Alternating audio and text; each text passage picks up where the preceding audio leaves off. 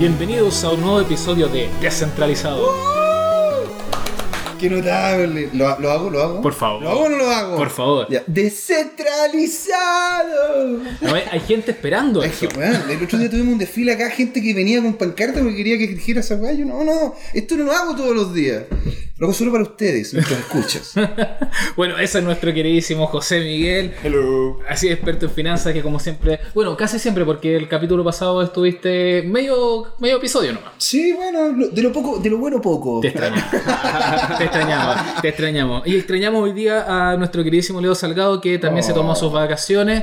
Así que, bueno, nos va a estar escuchando. Te extrañamos, Leo. Vuelve, vuelve, que sin ti no- Nah, ya, ya. Romántica. Romántica. Blockchain, dale. Por supuesto, eh, nuestra voz en off, off, Claudio García. Ahí está gritando en silencio. Muchas gracias Maravilloso. Estamos en off, off. por el invitado de honor, el gran invitado de nuestro eh, sexto capítulo ya. Sexto, ¿verdad? Sí, no estoy mal. Sí, sexto capítulo. Es- sexto capítulo, man. Así es. Pero primero presentemos Oye, presentemos al hombre ya. El estimadísimo Javier Guajardo, programador autodidacta y nada menos que el fundador de Ethereum Chile. Oh, mira, Autoaplauso para mí. aplauso, que nadie aristo- me aplauso aplaude. aristocrático. Notable. Gracias por la invitación, chicos. Gracias por estar aquí, No, no, hombre. no podemos que- aplaudir mucho porque se satura el. Sí, No, se comprende. claro. Pero nuestros corazones están saturados también De, de puro, de puro aplauso. de presencia. Bueno, ¿y por qué tenemos aquí al fundador de Ethereum Chile? Para que queremos saber de qué se trata el proyecto Ethereum. Exactamente. Entonces quería, queríamos partir. ¿Qué es el proyecto Ethereum? Cómo- Cuéntenos. ¿Qué es lo que es la cosa? ¿Cómo, cómo, cómo es el proyecto Ethereum? No sé. ¿Por qué, por qué es revolucionario? ¿Cómo se viste y en qué lugar se enamoró de ti? Bueno, Ethereum es una tecnología muy similar a Bitcoin, pero más, más a grandes rasgos, por así decirlo, porque después cuando ya nos metemos más adentro no es muy parecido, pero es una blockchain al igual que Bitcoin, que la única diferencia es que nos permite hacer un poquito más de cosas que Bitcoin no nos permite. No decimos que Bitcoin esté mal, solamente que Ethereum está muy bien. Pero qué diplomático. No, total. Políticamente correcto queda Claro. poco. ¿eh? Queda poco. Porque en realidad lo que nosotros estábamos viendo es por qué justamente es tan revolucionario. ¿Qué, qué es lo que ofrece? O sea, primero, es revolucionario Ethereum eh, eh, eh, porque ya dices que un poco mejor que, que Bitcoin, pero eso no, no es un poco también como humildad, o sea, y muy ambiguo también. también. Claro. ¿Qué, qué, qué im- implica Ethereum dentro de lo que es la historia corta pero potente de la blockchain? Mm. Implica un gran impacto a nivel global, no solo dentro del mismo mundo blockchain, sino eh, el mismo mundo financiero, financiero, eh, económico, eh, global en general. ¿Por qué? Porque nos permite eh, no solo el envío de dinero a través de eh, a través de diferentes países sin un- la necesidad de remesa, Western Union, Que es lo que esto. hacía Bitcoin. Claro, la burocracia Claro. maldita que nos, roba la plata. Los intermediarios, weón. Claro, son una, una mierda. Intermediarios. No. Son, no, No, todos, pero muchos. No, claro. Entonces, ¿cuál es la revolución de Ethereum por sobre Bitcoin? Es que en Bitcoin solamente podemos hacer envío de dinero, en cambio en Ether podemos darle un poco más de integración al usuario y que él pueda ahí meter más un poquito, un poquito de su creatividad conforme él mismo va evolucionando en, en el, en el entorno blockchain. En un, un- dos capítulos atrás hablábamos de los próceres, los grandes genios de, la, de, de lo que ha sido la historia de blockchain. ya hablamos de Vitalik. Así es, Vitalik Buterin, el, el- el creador de, de Ethereum, Cofundador. cofundador. Oh, Ah, claro, que- le está- el- le estamos mira, le- bandera. claro. Claro, era- Caímos en el personalismo. No, está en- bien. claro. Es que el que más se ha dejado ver también, porque el claro. otro como que Na- está- Napoleón no, Napoleón No, no y- ganó todo y- solo. Y es llamativo, y es, es llamativo por su corta edad, por, y- Sí. y por, por lo, lo brillante que es, pero y, bueno, El tipo partió hablando en, un- en- en- una presentación en chino. weón. Nah. En chino. O sea, si el tipo es más cool, es súper cool. Pero claro, entonces eh, Vitalik y, y compañía, eh, y más gente evidentemente, pero que le, agregan esta capacidad a la... A la a- antes estaba Bitcoin, bueno, y otro... similares y, y que como tú decías eran como básicamente unas monedas digitales que funcionaban peer-to-peer y, y, Criptoactivos lo vamos a Cri- y criptomo- esta- el cabo, pero Bitco- Bitcoin era más parecido a una, a una Una moneda. moneda. Y, y- permitían, como decías tú, transar en digitalmente sin la necesidad de un intermediario, sin la necesidad de un tercero de confianza. Y eso ya, ya era bastante revolucionario.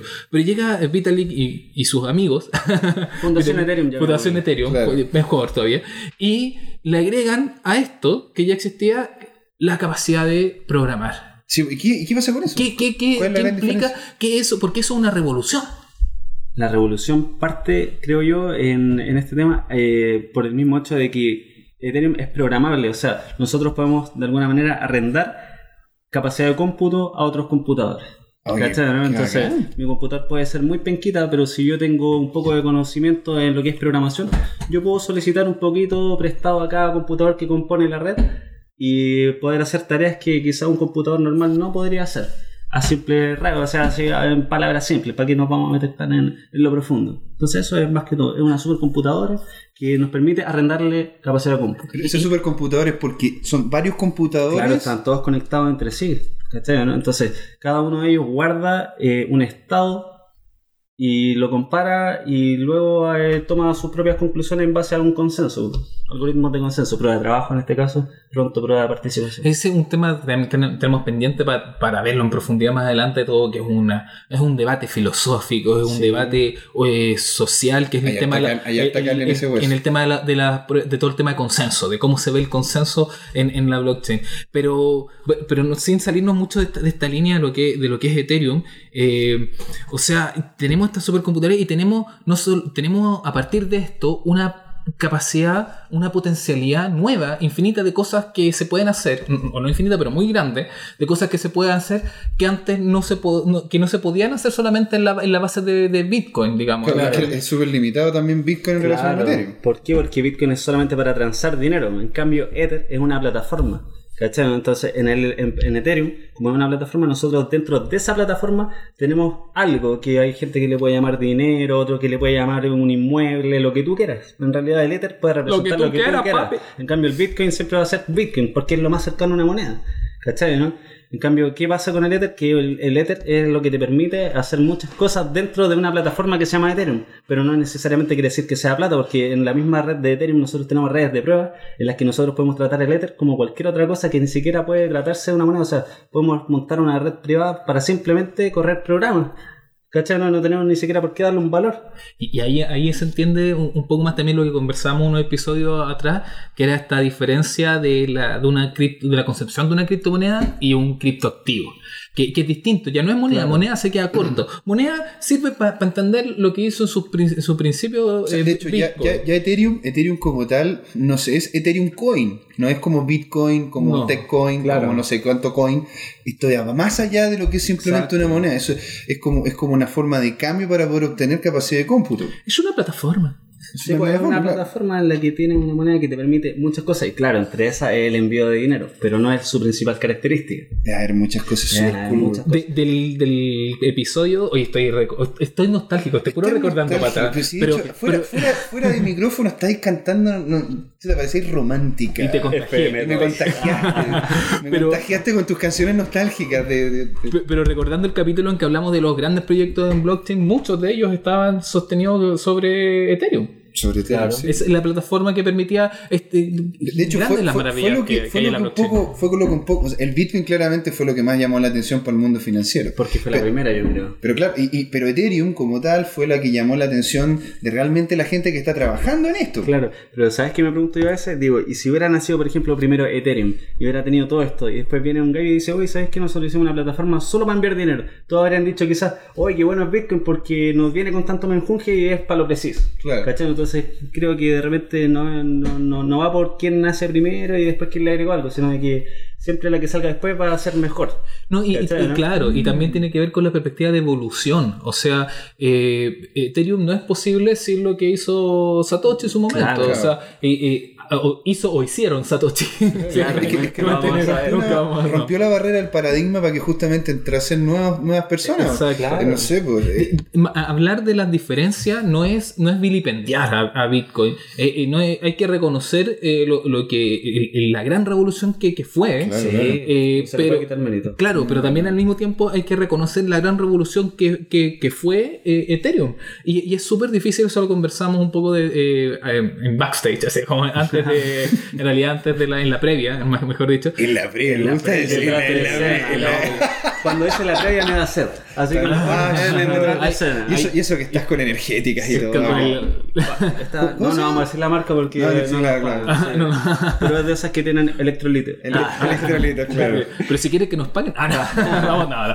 Eh, pero volviendo al tema, el- es, es difícil de entender que en un proceso que es, tan corto, digamos, de, de años que di- explota a por ahí para la, para la gente, para el, conocimiento público, eh, el 2009, en, en este periodo hayamos tenido ya, que, que esa fue una revolución inicial, ya al poco andar haya existido una nueva revolución, porque lo que, lo que se agrega con Ethereum, lo que permite Ethereum, eh, no es, no es lo que, que ahora una, una ICO nueva, una tecnología nueva que se mete, es como que le, le añade una patita más, añade una, una cosa más, un- No. una idea más. No, fue un cambio de paradigma. Fue un cambio, fue, fue una ampliar la potencialidad de lo que estaba en la blockchain a, a, al- a un nuevo nivel. a un- Claro, o sea, a al nivel del usuario que él pone el límite, ¿cachai? Porque como tú lo puedes programar, y en el mundo de la programación, si hay algún programador que escuche esto, él lo sabe, la programación es el límite, ¿cachai? Entonces, si a ti se te ocurre cualquier cosa que tú puedas hacer en un software, lo va a- lo- yo creo fielmente que lo va a poder pasar a blockchain, ¿cachai? Entonces, ¿qué puedes hacer con blockchain de Ethereum? Lo que se te plazca, realmente lo que se te plazca. ¿Hasta dónde? Hasta donde tu capacidad intelectual de nomás. y, la y la creatividad. Claro.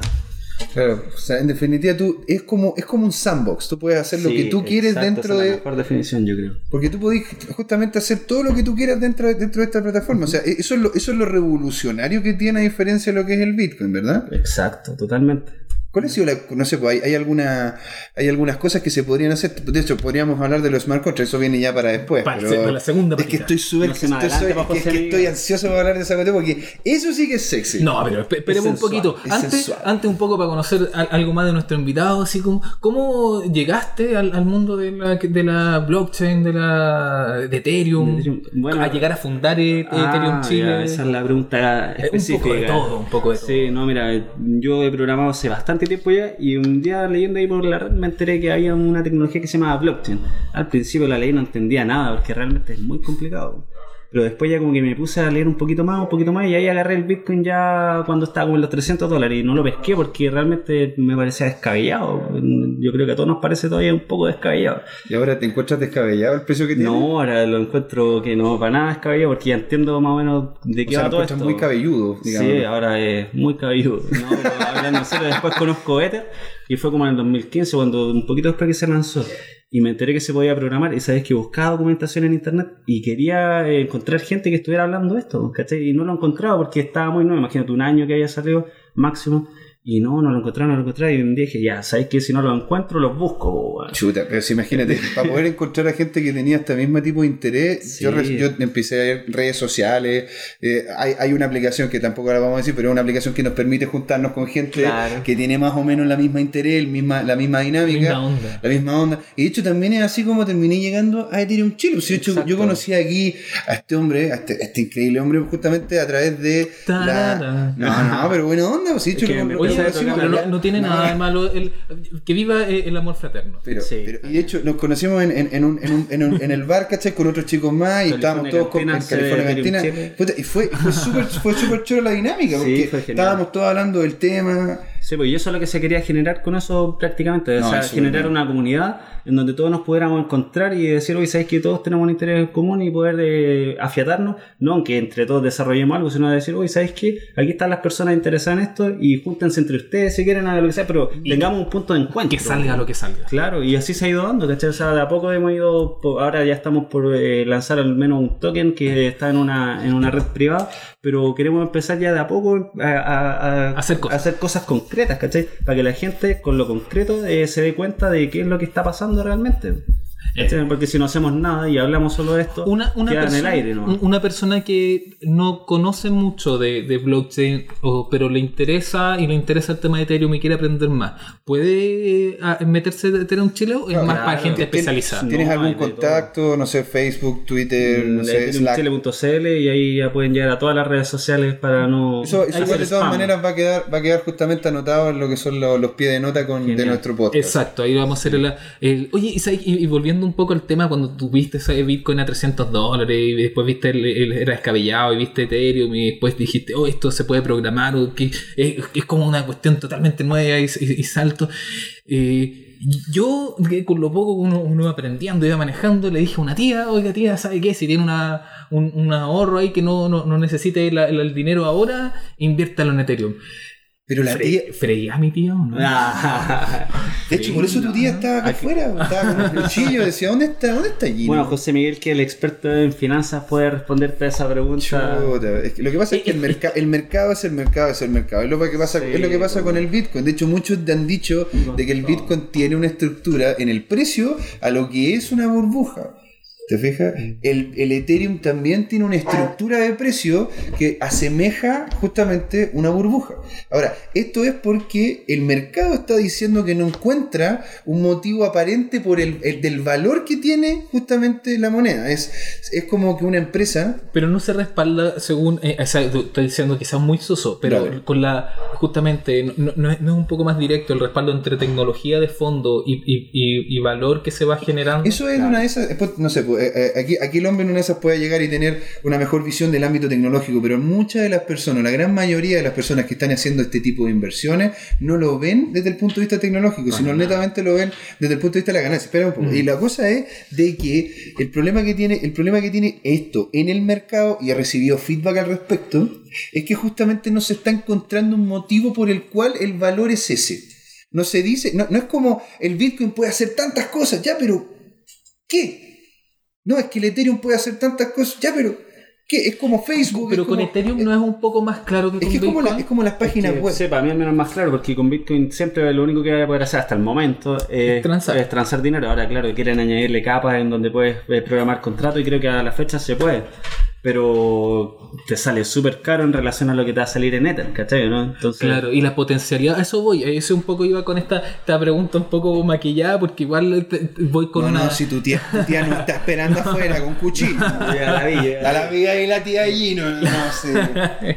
No, la, la verdad eh, es que igual en, en teoría eh, de- debería haber, haber hay, eh, programas o proyectos o plataformas también que tienen un, trasfondo importante, relevante y, digamos que dentro de las que están hoy en día en movimiento, de las que que se están transando, eh, eh, Ethereum sin lugar a dudas es una de las más sólidas. Exacto, o sea, para el poco tiempo que lleva en línea, ya viéndolo del lado financiero, eh, ya se posicionó como la segunda moneda más capitalizada. O sea, Sí. para mí eso ya es un, un gran mérito, no para, no para alguien en específico, sino para la misma comunidad, porque esto lo hacemos todos, ¿cachai? O sea, de que Ether esté en ese lugar es porque todo el mundo o las personas que están metidas en este mundo le están dando un respaldo, ¿cachai? Están haciendo sus transacciones en esto. Y la gente que se mete en Ether también se mete en general con un mayor grado de conocimiento.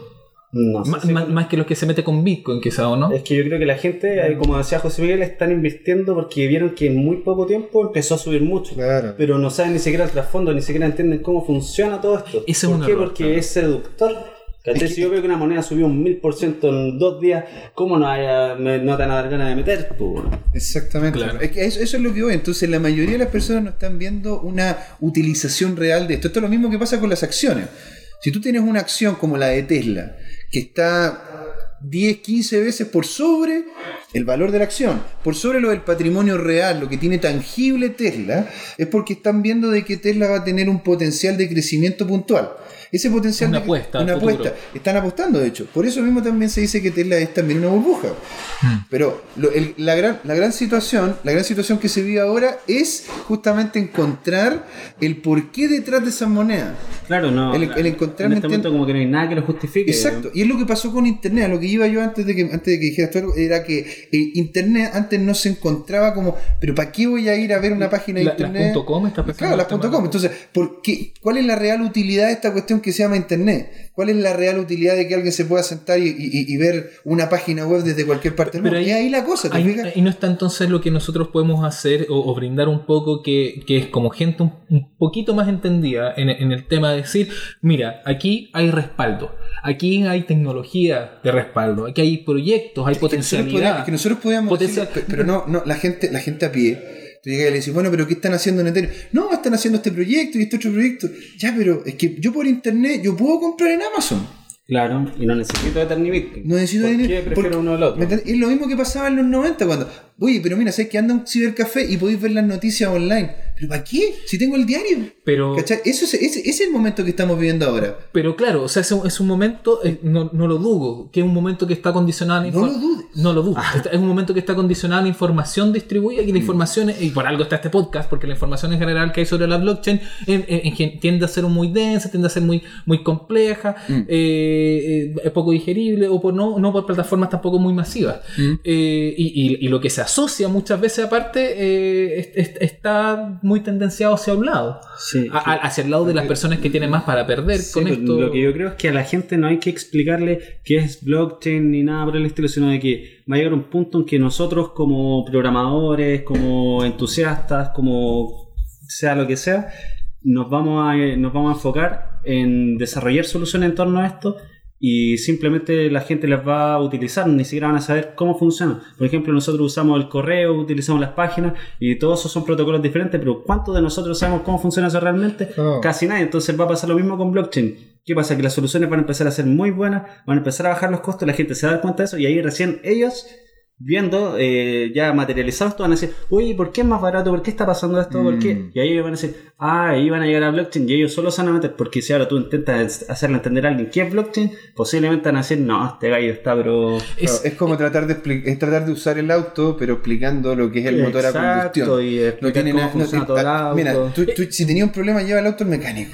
Es lo mismo que pasa. Tú, este tipo de soluciones dentro de la blockchain pueden darte, pueden ser eficientes y más encima puedes llegar y sacar rédito a eso porque son mucho más económicas al no utilizar intermediarios. No, eh, por, por supuesto, esa, esa ¿Cómo no? esta- esta- no, por supuesto. No, coma, por supuesto. Eh, eh, eh, un, un artilugio. Un artilugio, o- güey, un, malabarismo. No, mala- un ma- malabarismo de mal uso nomás. eh, malabarismo lingüístico. Eh, pero el, el- el tema es esa, esa idea, esa noción de que la, la tecnología no se debe explicar, sino que, eh, o no es necesario tanto explicarla, sino que como que el uso mismo va a ir generando su, su masificación y su Mm, explicación. mm. Yo eh, la, la comprendo totalmente, pero eh, no puedo evitar tratar de explicar las cosas, o tratar de entenderla y tratar de explicarla por una cosa de, y- de, de profesión, digamos, los periodistas, el rol de, la- de los periodistas es justamente tratar de meterse en, en estos temas más Ay, conflictivos. como profe, Y- es lo más lindo y tratar de, porque yo creo que está bien, o sea, no hay que exigirle a la gente que, sepa, pero hay que entregar las herramientas y las posibilidades y los caminos para que quien quiera, Sí, para que quien quiera fiscalizar, para quien quiera aprender, para quien quiera entender de, de la forma más fácil posible, tenga cómo hacerlo. Eso estábamos haciendo con los chicos de Ethereum. O sea, imagínate, yo al principio escribía en el blog y le decía a la gente que, cómo era esto, que, cuál- para dónde va la micro, qué son las cosas que se pueden hacer más allá del envío de dinero. Y ahora resulta que como estamos formando comunidad, hay otra gente que llega y se mete al grupo y no soy yo el que tiene que responder porque hay otras personas que están respondiendo, ¿cachai? Entonces, sí se va dando. ¿cachai? Es descentralizado, Es descentralizado es- es- es de sí y mismo. ninguno de ellos pide nada a cambio porque al final todos nos estamos colaborando porque sabemos que es algo tan disruptivo que no podemos dejarlo pasar. ¿Cachai? O sea, nadie, yo no pido ni una remuneración, nadie del grupo pide remuneración. Ah, ¿no? porque A mí me cobraron por entrar. ¿En Ah. Chuta, te vamos a devolver el dinero ahora mismo. Entonces, es bueno eso, me- eso es lo que me encanta a mí de, Ethereum y por sobre Bitcoin, que como que hay más posibilidad de generar una comunidad, un fiato entre la gente, ¿cachai? Porque en Bitcoin, no sé, como que no encuentro el punto de encuentro entre las personas. No sé cómo se podrían juntar ellos a hacer algo con Bitcoin. ¿Cachai? ¿no? Como Es que que es que es que es súper centrado, es sí, como, muy inter- económico. es- claro, es centrado en el intercambio de dinero. En cambio, esto, esto, esto es una plataforma. es más social para mí Sí. Ethereum, porque tiene un gran, puede generar un gran impacto social. Lo que hablábamos la otra vez eh, cuando Leo nos, nos contaba sobre distritos. o- sobre distritos, Aragón. sobre, sobre Aragón, sobre otros más.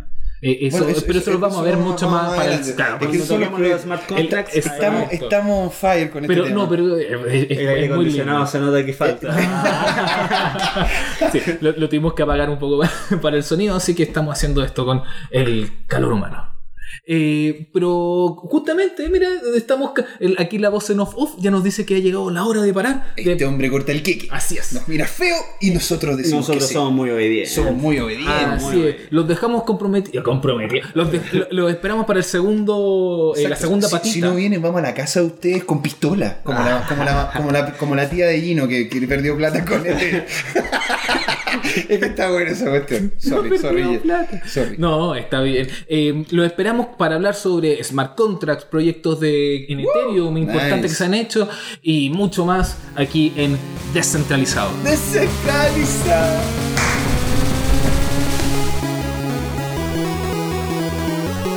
Bienvenidos a la segunda patita Que no hay primera sin segunda. de Descentralizado. Descentralizado. Así es, ya reconocieron la, la voz querida. La fórmula perfecta. No, ya fui, ya, ya, no, ya, no, ya no nos van a demandar. Así es, la, la- la voz inconfundible de José Miguel, nuestro experto en finanzas, que nos acompaña siempre con nuestra voz en off-off de Claudio García, y nuestro estimado invitado del día de hoy, Javier Guajardo, programador autodidacta y eh, fundador de Ethereum Chile. Estamos conversando entre todos aquí. Está súper buena la conversa offline, pero teníamos que, teníamos que entregarle el valor a ustedes. Así es, es- podríamos haber hecho un capítulo entero solo con lo que conversamos en la pausa. Pero por eso, ahora, ¿qué es lo que nos compete ahora? Estuvimos en el, en el primer eh, en la primera parte del, capítulo hablamos de lo que es Ethereum, hablamos eh, Ethereum y Ether, hablamos de lo que es eh, eh, este agregado, este valor agregado gigantesco que es esta segunda revolución dentro de la historia de la blockchain. Y mencionamos que, que íbamos a hablar de de, de una palabra clave, un, un concepto clave, así como cuando uno tiene en, la- en el colegio, ya se me cayó el carnet, pero cuando uno tiene la- la- esas fichitas así como que tiene que hacer una disertación y tiene que anotar como palabras No clave, creer, Gino, por Dios. yo creo, palabra clave, sí, ni siquiera Eso quiere decir que soy joven, que Yo- muy yo joven soy- las conocí. Yo soy de PowerPoint. Yo soy del papelógrafo. del papelón. Sí, alcancé. Pero mira, todavía estamos análogos. Palabra clave, eso sí, de eh, Ethereum. Palabra clave para esta conversación es el concepto clave Smart Contract. Oh, Estimado sexy. Javier. Qué Para quien no tema. conoce hablar en español, contrato inteligente. ¿Qué No, es- pero es que no se puede hablar de Ethereum sin hablar de contrato inteligente. De hecho, es es. la gracia prácticamente de Ethereum. ¿Y cuál es su gracia? ¿Cuál es la ¿Cuál gracia? es la gracia? Que en Bitcoin, como estábamos conversando en el offline, backstage, detrás de escenas, Detrás de ah, escenas, sí. como ustedes quieren llamar, de que Bitcoin, al fin y al cabo, al menos a mi parecer, y mi opinión no representa la de los que están aquí presentes, es que Bitcoin es un libro de contabilidad distribuido, o sea, solamente almacena las transacciones de las personas y cuánto enviaron, cuánto tienen, a quién enviaron, y así mantiene un orden.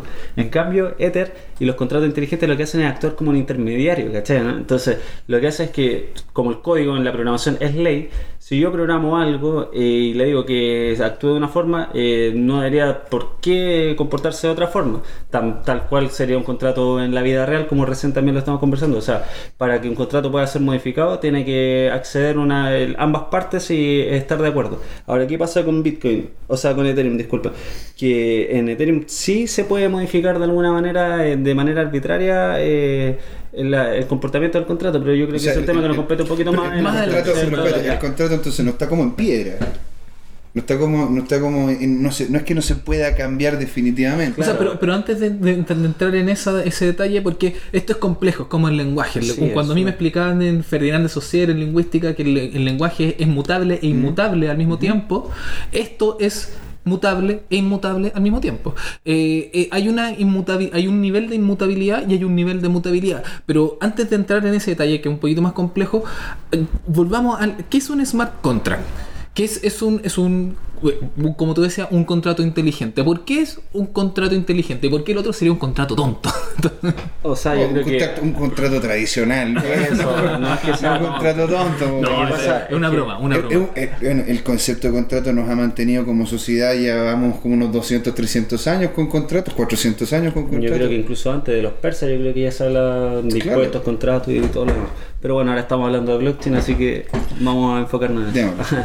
Un, un- un- estimado, usted es experto en finanzas, O sea, explíquenos primero un O contrato. sea, al final, el, el- el el contrato, el contrato como tal son simplemente eh, un bien haber de dos partes, las cuales las dos, es- entre comillas, tendrían que ganar algo.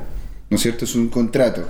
Es un, es un, es un acto. acuerdo. Es un acuerdo, es un acto entre dos o más partes en las cuales justamente hay, hay derechos y hay hay em, Responsabilidades. responsabilidades en, en- en esto. Ahora, esto no es muy diferente. Yo encuentro los contratos inteligentes a los contratos tradicionales. La diferencia es que el contrato, el contrato tradicional, que lo que hablábamos también, tiene una base en la legislación. En la legislación te da un marco legal en el cual tú dentro de ese marco tú puedes hacer un contrato y si es incumplido ese contrato, puedes justamente hacer el acto de ir a tribunal y decir, no sé, este Gino no hizo lo que dijía en el contrato, no vino a tal hora, no hizo tal pega. que me sentía mal. No, no, ah, no importa.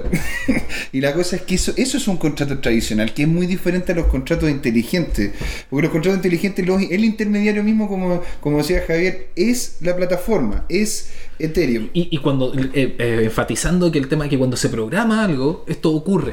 Entonces, es ¿qué es lo que pasa aquí en, un contrato eh, que tiene toda la, la- la legalidad, toda la fuerza del, del Estado para lo que sea para, para sancionar si es que se comete alguna falta? En este caso, no cabría error a que se cometiera un incumplimiento en el sentido de lo programado, porque lo programado Claro. se hace. Y esto es lo que estábamos tratando un poco de, de decir antes de que, de que no es tan inmutable, porque si es que uno igual quiere cambiar más adelante, o sea, eh, yo tengo un contrato inteligente con Javier, Javier, eh, por, yo le escribo unas notas y cada, cada nota recibida, eh, yo gano tanto de Ethereum, y eh, después dice, no, sabes que... Bueno, hablemos, de, hablemos del caso de, de- de la, de, la, De la música. De la De la música, o- mejor caso, el Mejor ya. caso, sí, para, para no tener que llegar y. Sí, es que esos son beneficios de lo, de lo que tiene el contrato inteligente, que es eh, básicamente si eh, nosotros somos, hacemos una banda, sacamos una canción, esa canción se vende, nosotros hacemos un, un contrato inteligente, básicamente, y el, el dinero, en vez de llegar a una disquera o llegar a un tercero y, y- y ser repartido, inmediatamente nosotros podemos fijar las proporciones, es decir, que de cada 100, eh, 20 le lleguen a, Javier, que es el vocalista, eh, 15 le lleguen a José Miguel, que es el baterista. No, no, no, yo quiero 30 por lo bajo. Lo siento, pero ahí, ahí, ahí, ahí tendrías que haber negociado antes de que se hiciera el contrato inteligente. Pero se puede arreglar, ¿ah? Si tú si conversas, eso es lo que era lo importante es escribirlo y, y aclararlo, que los contratos inteligentes, si bien su, su fuerte está en que lo programado no, no, no se cumple, eso no impide, no impide que no pueda ser cambiado eventualmente. Y, y que si es que nosotros queremos hacer nuevos arreglos y que ahora el baterista gane 20 también, eh, se pueda hacer y, y se pueda cambiar. Entonces, es, in- es inmutable porque lo que está programado se hace, o sea, es, es, es, eh, es- es seguro, pero es mutable. Porque se puede cambiar también después, Exacto. hacer un nuevo, es nuevo contrato. Es cambiar. como un contrato tradicional, o sea, yo creo que también un contrato eh, podemos establecer alguna cláusula en la que se pueda modificar alguna de las condiciones o de lo que está pasando. En la programación es exactamente lo mismo. Si el contrato está mal programado, cualquier persona, atacante externo o incluso la persona que desarrolló el contrato, podría modificar lo- las condiciones de este sin ni siquiera tener que pedirle a un notario que esto suceda, ¿cachai? Entonces, claro, es bueno, es inmutable. ¿Por qué inmutable? Porque se supone que eh, queda un historial sobre todo lo que está pasando, ¿cachai? Entonces, queda, un, queda, queda guardado un historial en la blockchain sobre todo lo sucedido. Claro. Pero que quede un guar- eh, guardado un historial sobre todo lo sucedido no quiere decir que alguien no pueda venir acá y decir, oye, ¿sabéis qué? Ahora yo quiero que el baterista que ganaba 15 o no recuerdo cuánto ganaba José Miguel, eh, 30. ahora gane 10. po, ¿Cachai? No, o sea, nadie puede, eh, sin leer el código, validar que esto es realmente así. Entonces, el llamado eh, a la población es que cuando... A la gente, a nuestros No, porque esto va a empezar a suceder, acuérdense, eh, vamos a empezar a, a firmar muchos contratos con transacciones que ni siquiera hemos leído. ¿Qué pasa con la ICO? Que nosotros estamos firmando transacciones porque al final cuando compramos un token lo único que estamos haciendo es firmar un contrato y ni siquiera estamos leyendo, entonces nosotros estamos dando de fe que ellos nos van a enviar un token o que nos van a enviar lo que sea. Oye, claro, o sea, en definitiva, una ICO es un. Es un, Es un smart- todos los tokens son contratos, ¿cachai? Y tú los estás firmando con transacciones y ellos el día de mañana pueden ir y cambiarlo y prácticamente tuviste solamente el crowdfunding del contrato, de donde tú puedes ver que, claro, efectivamente, por cada moneda que tú estás depositando te van a dar una proporción. Pero después ellos con ese contrato, algunos, no todos, eh, toman ese contrato y lo utilizan con otro contrato y dicen, ya, a ver, ahora nosotros tenemos como una caja negra en la que todas las funciones están eh, ocultas porque hay cosas que el usuario no puede ver, no tiene por qué ver, porque expones la información a los demás. Pues. Porque claro, un la contrato blockchain- puede hablar con otro contrato. Sí, pueden comunicarse entre ellos. Y lo que la gente confunde mucho es que de repente, claro, la blockchain es todo público y es cierto, pero también en el contrato tú puedes definir que haya información en la que sea privada, ¿cachai? Que nadie puede acceder, eh, a no ser que en el mismo contrato se haya especificado quiénes son los que pueden acceder a ella. Es que volviendo un, un poco entonces a, a- a la base, eh, un contrato inteligente es como cualquier contrato normal y, y puede y se puede cometer los mismos errores en el, en- en- en el- Exacto. en el proceso de escritura, se puede hacer las mismas cosas, pero eh, al mismo tiempo incluye valores importantes que los contratos actuales no tenían, que es, por ejemplo, que no... La, la- generación de las DAO, dices tú. Eh, bueno, las DAO son unas entidades que se pueden generar en base justamente a esto del más contra. Las DAO son, eh, en, en español serían o- organizaciones, o sea, auto- organizaciones, cosas, autónomas, pero- organizaciones autónomas descentralizadas, donde yo puedo tener un contrato con un tercero sin siquiera conocerlo y que ese contrato no tengamos que ir a la notaría para poderlo firmar, Claro. sino que literalmente si yo te pido a ti, Gino, le pido a Javier una, una cierta cosa, si esa cosa realmente me, me llega y activa este, este smart contract, el dinero va a ir directamente para ti. Porque este smart contract también permite manejar relaciones dentro de una organización sin necesariamente tener una estructura formal en ella. Imagínate el- lo importante para tantos freelancers. Mira, que- bueno, que- no, las DAO son, excelen- son excelentes opciones para poder trabajar como freelance. Y hay que tomar en cuenta de que, de hecho, ayer, ayer salió la noticia de que cerca de un 30% de la masa laboral chilena está trabajando justamente de esa forma. O sea, tú, en este momento tú tenías un desempleo de un 6, y algo por ciento, esto dependiendo de la- del día, de, de la fecha que escuchen el podcast. Pero en este momento, ¿no es cierto? Que estamos, estamos a, estamos justamente a, eh, entrando en febrero, cuando, cuando salga este podcast, y aparece de que nosotros tenemos un 6,2%, un 6,3%, no, perdón, un 6,7% de desempleo, pero ese, es, ese, ese empleo, el empleo existente, un 30% son freelancers, independientes, y muchos de ellos incluso no cotizan. Cosas que sí se pueden llegar y arreglar a través de estos smart contracts. Tú puedes generar una estructura organizacional en la cual no necesariamente se genere, o sea, no, necesariamente exista una legalidad de por medio, simplemente una interacción entre, entre, entre uno y otro porque la confianza está y la- lógicamente lo que dice Javier, si está bien escrito, se puede fácilmente llevar adelante. Es que eso es importante hablar nuevamente este concepto que, que lo habíamos tratado en otros eh, capítulos atrás, que es la revolución de la confianza. Porque uno dice, no es necesaria la legalidad y al tiro uno, se- pone in- vitro, entre, en, en un esa, esa frase, suena como, como súper complejo. Pero no es que no sea necesaria como, oh, porque vamos a ser ilegal o rupturista, es porque no es necesaria porque la función de la legalidad, que es proveer un marco para asegurar el cumplimiento de un contrato, para asegurar, para poder prestarle a ambas partes la posibilidad de que si la otra incumple, Claro, eh, exista, exista un tercero que los, que los apoye, los ayude, eh, eso no, ya no existe. Porque no, o sea, no es necesario. Claro, o sea, no es necesario hasta cierto punto, porque yo lo he analizado y me he cabeceado y yo creo que igual esta tecnología está muy en pañales, porque, Claro, sí. como te digo, los lenguajes son muy nuevos, por ejemplo, Solidity, Serpent, que son lenguajes que la gente puede programar contratos, están muy nuevos, entonces como que hay... Solidity, perdón, ¿y cuánto? Solidity, Serpent, que es un lenguaje muy parecido a Python, Solidity es muy parecido a JavaScript, eh, C Sharp y otros lenguajes más, Golang. Y bueno, el- al punto que quería llegar es que siempre va a tener que tener eh, un- una especie de contacto con la otra persona. ¿Por qué? Porque, por ejemplo, tú pones el, el ejemplo del freelance. Ya, yo puedo decir en el contrato que cuando la persona termine el trabajo eh, se le deposite un Ether, 0,1 Ether o X cantidad. Pero el contrato no puede validar si el trabajo fue realizado o no. Entonces alguien tiene que activar ese contrato. O la calidad del. Claro, del ¿cómo sabe el contrato de que el código que yo programé para una empresa realmente hace lo que la empresa quería? Claro, buen ¿Cachai, punto, no? buen Entonces, punto ese, claro, hay un, punto. hay un punto de confianza, pero también hay- tiene que haber alguien que active el contrato porque el contrato va a estar viviendo en la red. Pero si nadie lo llama y nadie le dice que pase algo con una transacción, no va a pasar. ¿Cachai? Entonces, claro, tú puedes hacer el trabajo y puedo tener el contrato, pero el contrato puede estar ahí y puedes mantener el éter y nunca te lo va a mandar porque no hay alguien que va y dice, oye, ¿sabes qué? Ya está el trabajo realizado. Se. ¿Cachai? no? Entonces, ¿cuál es la diferencia? Que en un contrato tradicional tú sí puedes ir a quejarte a algún lado y decir, oye, ¿sabes qué? Yo dije que iba a hacer esta pega y él dijo que me iba a pagar esto y no lo hizo. Y él lo firmó. Y yo sí tengo donde ir a quejarme. En cambio, con el contrato no tengo donde ir a quejarme. No tenéis, O sea, co- no tenéis como un CERNAC de Ethereum. No, pues no tenéis cómo, ¿cachai? No tenéis como- no tenéis Entonces, como un igual tribunal de Ethereum. No, te salváis del intermediario. O sea, no te vas a salvar. Es un, es un punto súper interesante porque Yo en creo que ahí realidad entramos en los oráculos.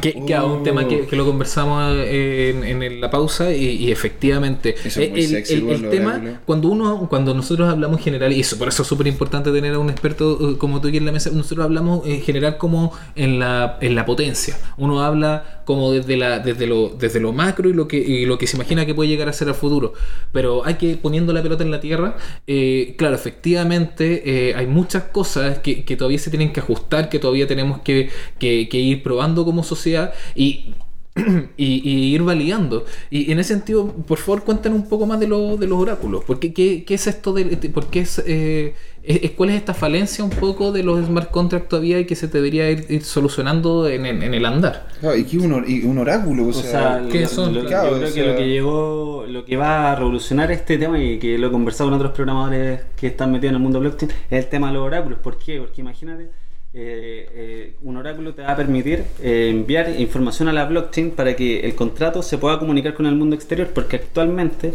y espero que así sea por siempre, los contratos solamente se pueden ejecutar en la sandbox de Ethereum, que es la Ethereum Virtual Machine.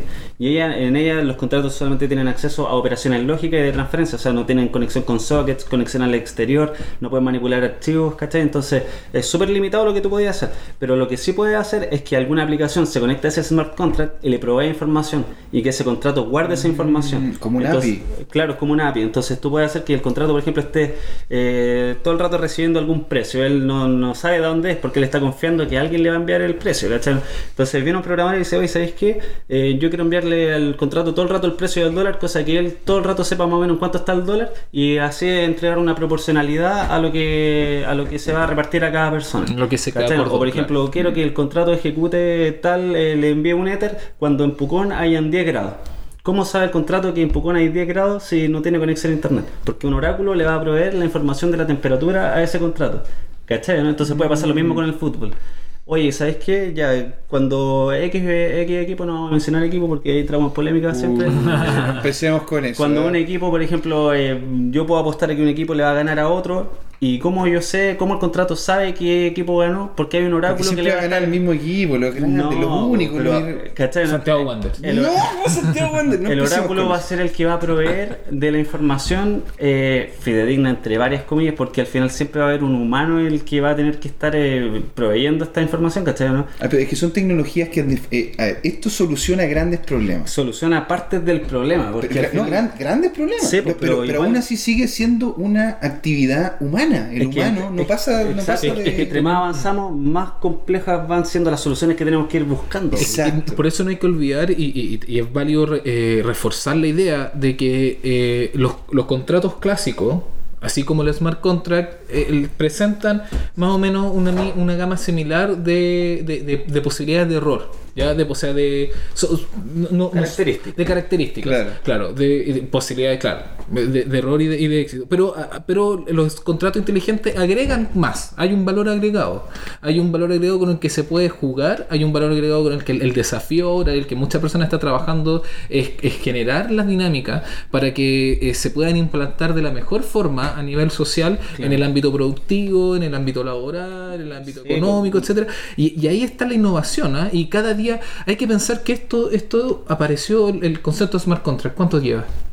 Mm, bueno, Ah, eh, eh, bueno, sí lleva más tiempo, es más tiempo que es más mucho. anterior al, a la- al- al tema de la blockchain, claro. pero, pero sostenían blockchain. ¿Cuánto? yo creo que desde que apareció Ethereum en 2015 que empezaron todos a hablar de smart 2015 contracts. estamos recién partiendo Claro, en y, 2018. aún- y ya se están generando grandes cambios. Así pero yo creo es. que el cambio post eh, smart contract van a ser los oráculos. Porque imagínate un, eh, un contrato tradicional, ¿cómo lo alimentáis y le decís, oye, ¿sabéis que cuando gane este equipo, págale esto a esta otra persona? Y bueno, tendrías que estar haciendo un contrato por cada partido. po, Claro. ¿cachai? En cambio, con el oráculo, tú vas a tener un oráculo que va a decir, oye, ¿sabéis qué? Yo sé que hay dos equipos jugando, me da igual cuáles son, porque en el momento van a ir cambiando según quién está alimentando al oráculo, ¿cachai? Y según quiénes son los participantes. Entonces tú te vas a ahorrar tener que eh, crear un contrato por cada partido.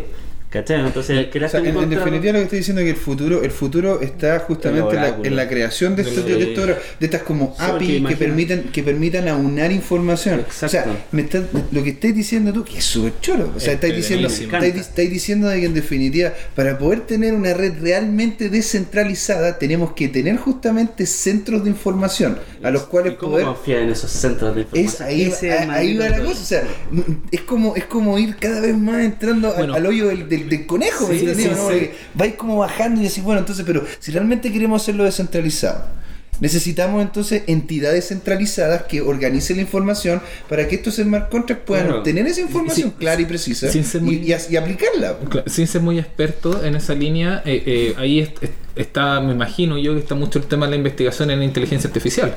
Claro, ahí yo creo que lo, más factible sería que un, un computador tomara las decisiones y nosotros no poder ahí sería una caja negra también en la que él toma las decisiones y tú no tienes por qué saber qué es lo que está haciendo. Tú dices esto es correcto y así es correcto porque él lo, lo asumió nomás. Y, y que jugaría un poco la línea, en la línea de la descentralización, considerando que la centralización, que la centralización es como una, un, un tema Del que no podemos escapar, parece. humano, no, no, o sea, No podemos escapar de No, la centralización. estamos escapando de a poco, ya esa- escapamos en una es- parte, Es que la historia, la historia es en degradé, no es blanca ni No, negra. claro. ¿no? O sea, para poder partir con para poder tener una idea de cómo llevar adelante una descentralización, tenéis que partir con algo muy humano, que es la centralización. No, y nada, y nada tampoco es tan eh, es, es como tan marcado de claro oscuro, digamos. Eso, o sea, no, no toda centralización es mala, no toda Claro. esa centralización es buena. Lo importante es que una descentralización positiva, que, que tenga un impacto de bien social, que facilite procesos, que facilite comercio, que facilite intercambio, que facilite eh, Claro, dinámicas sociales. yo tengo la centralización completa de todas las fotos eh, que tengo que no que no deberían ver nadie más. Yo tengo esa centralización y ese tipo de centralización es muy bueno. Y, y por Eh, favor, que alguien destruya ese servidor donde estén alojados. No, No, ya, ya lo quemé ya.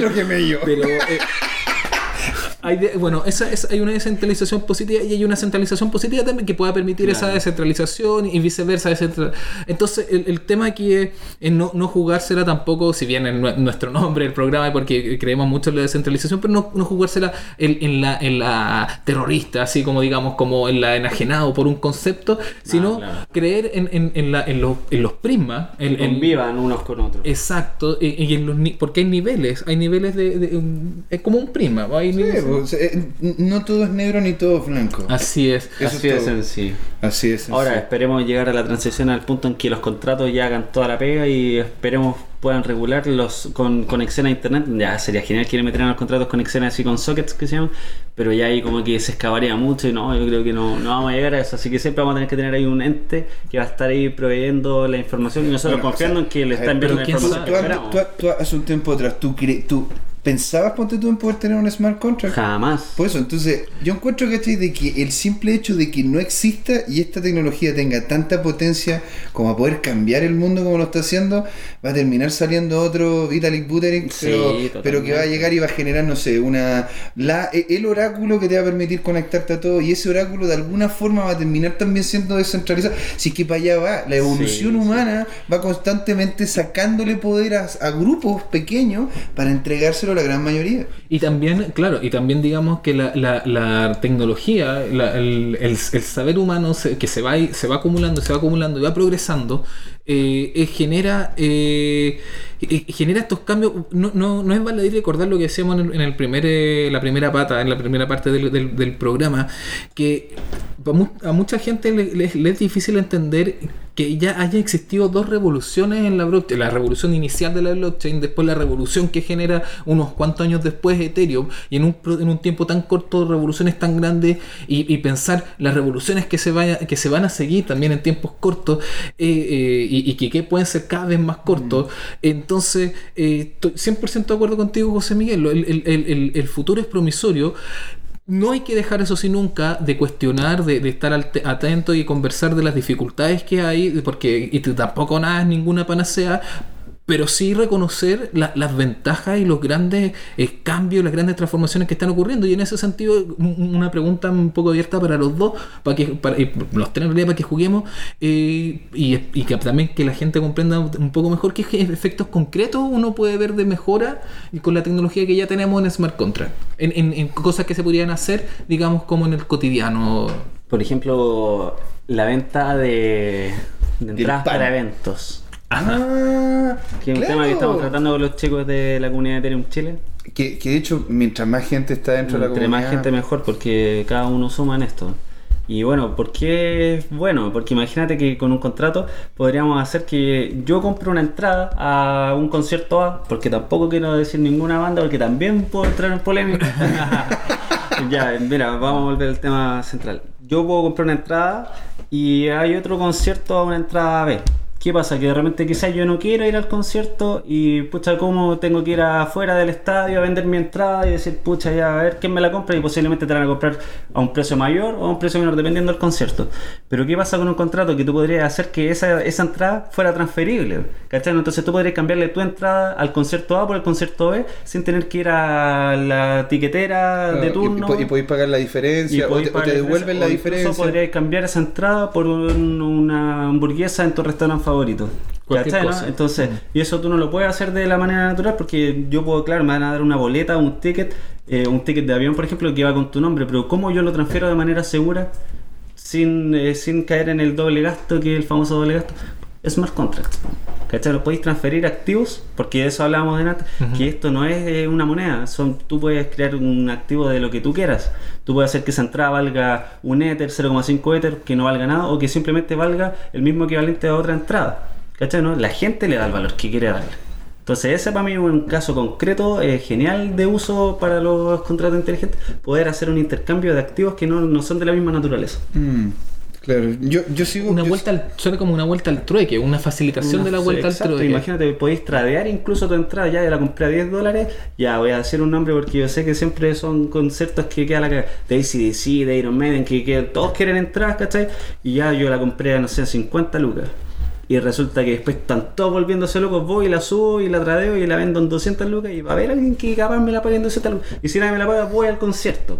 Claro. ¿Cachai? no? O si no la cambié por otra por hamburguesa. Exacto, y la puedes cambiar por hamburguesa. Y no tenéis que preguntarle a nadie, porque otra persona que a ti no te importa quién fue, fue y te la cambió por hamburguesa. ¿Y cómo sabe que se cambió por hamburguesa? Porque en el contrato sabía que él tenía una hamburguesa y que tú tenías una entrada para ese evento. ¿Cachai, no? Es darle una vuelta más al trueque, como dices tú, quizás. Es que de hecho, este tipo, lo que pasa es que este tipo de plataformas lo que genera es un marco en el cual podemos hacer intercambios casi a la antigua. Yo te puedo cambiar algo por. Es como la antigua moderna. Claro, es, es que claro, la- la- las tecnologías nuevas lo que hacen justamente es facilitar lo que siempre los humanos han hecho. Es lo que, es lo, no sé, pues antiguamente mandábamos cartas, después mandábamos mail y ahora mandamos texto. ¿Y cuántos saben cómo funciona un mail? Nadie, mucha Y lo usa, lo nadie, nadie sabe lo que, cómo, cómo funciona WhatsApp, nadie sabe si es que realmente lo están, no Si sé, está pues, claro, no sé, mandándole a un amigo, oye, ¿sabéis que me encantaría comprarme una mochila? De repente, no sé, en Facebook me salió, oye, ¿quieres una mochila? Entonces, Claro. este, este tipo de marco... Qué curioso. Qué curioso. Pero este Qué tipo- coincidencia, pues. Claro, cosas raras. Pero este tipo de marcos te genera una facilidad de trato en un contexto humano, que somos siempre lo mismo, siempre tenemos la misma necesidad que es la comunicación, el poder hacer el cambio El de lo que yo, el- del que yo, de yo tengo esto y tú tienes esto otro, vamos a hacer el intercambio correspondiente y que los valores sean, sean a la par. Yo encuentro que eso es fantástico. Y volviendo a lo que mi impresión de cómo se puede utilizar esto, las DAO. Las DAO yo para mí siguen siendo como una, un caballito de batalla porque yo soy independiente, trabajo con independientes y un contexto en el cual a mí me genere validez de un trabajo o validez del pago que me tienen que hacer o que yo tengo que hacer es invaluable. Esa cuestión es Tranquilizadora. es tranquil, exacto. Porque dime, tú como freelancer de repente haciendo periodismo, que tengas la seguridad de que yo como independiente, sin tener necesariamente que generar un contrato tradicional, sino podemos generar este contrato freelance, este contrato este, inteligente. Entonces, a mí me llega realmente tu trabajo y en el momento que lo termino leer y digo, ¿sabes que está súper bien? ¡Pum! Le simplemente aprieto un botón y te llega la plata. Y te llega la plata porque en una de esas, este, en este mismo contrato, y no sé, pues me puedes decir tú, Javier, si es que estoy equivocado, el contrato tú puedes llegar y decir de que te separes del monto que tú tienes de dinero una cantidad fija de plata que no puedes tocar. Y eso es una vez que yo haga clic en un botón, eso se libera y te llega a ti. Por lo tanto, tú tienes la seguridad también de que yo tengo el dinero. Porque lo podemos, lo podemos conversar en el momento de hacer el smart contract. o sea, tú siempre vas a poder ver el dinero del contrato inteligente porque es una cartera más. Entonces, si tú me das la dirección, yo puedo ver cuánto tiene Entonces tú me dices, oye, deposita o haz la pega porque esta es mi dirección y de esta yo te voy a enviar. Pucha, y igual entra en un tema de confianza porque ¿qué te asegura que él te va a transferir de esa cuenta? Mm. No, eh, al final la desconfianza está. Sí, pues solamente que va a haber un principio de confianza. Pero aún así, lo que no estáis pagando son los intermediarios, no estáis pagando el notario, no estáis pagando. Y que son los que te sacan la mayor parte al final. Eso es, pues, eh, es una reducción considerable. imagínate que tú quieres hacer un contrato de este tipo, pero con alguien en India con alguien en Pakistán, con alguien en Europa, con alguien en Estados Unidos. Imagínate tener que hacer un contrato internacional. ¿Sabes la sí. paja que va a hacer un contrato internacional? Es eso, Que todos los programadores van a hablar en el mismo idioma. O sea, tú estés en China, en Perú, en Asia, donde quiera que tú estés. Solidity, Serpent, siempre van a, se van a escribir igual. ¿Cachai? No, nunca va a haber algo que pueda decir, oye, no es que aquí en Colombia eh, esto es diferente. Ah. No es que esto, no, porque la programación es el código de ley. Exacto, y, ese, contexto, ese contexto, fíjate que da todo. Yo, creo que es, uno de los grandes desafíos, más allá de, lo, genial que está, eh, de lo genial que esta tecnología, el gran desafío, el gran desafío me gustó mucho lo que decía Javier, eh, es ese espacio de confianza, o, de, como un poco un espacio vacío que queda que es, la validación del, contrato. Cuando logremos resolver eso, eh, yo creo que vamos a estar a puertas de una tercera revolución industrial ya. no sé, pero va a ser, va a ser gigantesca. Eh, pero ya le empezamos a bajar un poco las revoluciones porque no estamos eh, yendo. No estamos yendo nuestra, nuestra querida voz en off off no perdona. No, no pero, Don Cloud, no, no me pegue, Don Cloud. No perdona. pero Cloud. Así que una, eh, unas palabritas de cierre, estimado Javier. Bueno, agradecerle a ustedes por la invitación, por el espacio. y quiero hacerle un poquito de spam, si me lo permite. Por favor, adelante. nomás. Eh, los quería invitar a todos a visitar ethereumchile.cl. Eh, ahí pueden encontrar un enlace para formar parte de la comunidad. Estamos entre todos haciendo cosas bastante cherryfly, como se dice, a la antigua. Chiques bombas. Sí, eh, bastante grosso. Así que pueden encontrarnos en ethereumchile.cl, en el Facebook, Twitter, Instagram, Slack. Todos los medios están asociados ya a la comunidad, así que encuéntrennos. Sí, denle por favor, ahí para generar y seguir creando comunidad y ecosistema. Estimado José Miguel. Gracias por escuchar, gracias por estar ahí y los veré a futuro. Muchas gracias. Ajá. Y bueno, yo finalmente me un saludo especiales a Leo Salgado, nuestro eh, queridísimo compañero, lo, Leo. Leo. Eh, lo esperamos para el, siguiente episodio. No tendremos en cambio a estimado nuevamente José Miguel, que se nos va de vacaciones, se está turnando. Pero pero volveré. Esperamos. Volveré más tostado, más, más, prístino. Pero está, estará esta, esta voz en la pulga en el oído. Y nuestra querida voz en off, off también. Así que lo esperamos para el siguiente capítulo de Descentralizados. Que tengan una buena semana y nos vemos.